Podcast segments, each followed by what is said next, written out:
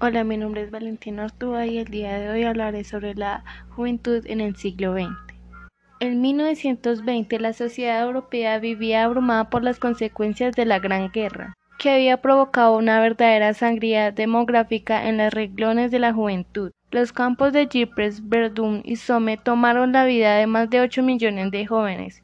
Igualmente, la retórica de la muerte fue pronto sustituida por la retórica de la generación. El término se comenzó a vincular al de quinta. El servicio militar obligatorio se había implementado con la Revolución Francesa. Cuando se estableció la conscripción, es decir, la obligación para todos los jóvenes que hubiesen cumplido 20 años de defender su patria, la mili contribuyó a desarrollar el sentimiento de pertenencia a una misma clase de edad y a una misma nación. También comenzó a asumir la connotación del rito del paso hacia la edad adulta. Las quintas de guerra, en particular las de la Primera Guerra Mundial, asumen el volver a la vida civil.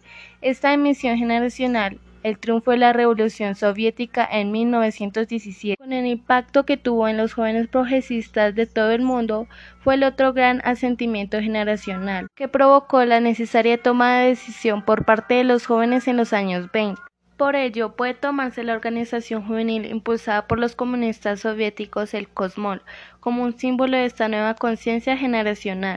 Se trata de una nueva organización juvenil, inspirada en el mundo de Boy Scout para adaptar a las necesidades del Estado revolucionario. Son agrupados en grados de edad que sirven para desarrollar actividades de ocio y formación cívico-militar. En este caso, la división sexual desaparece.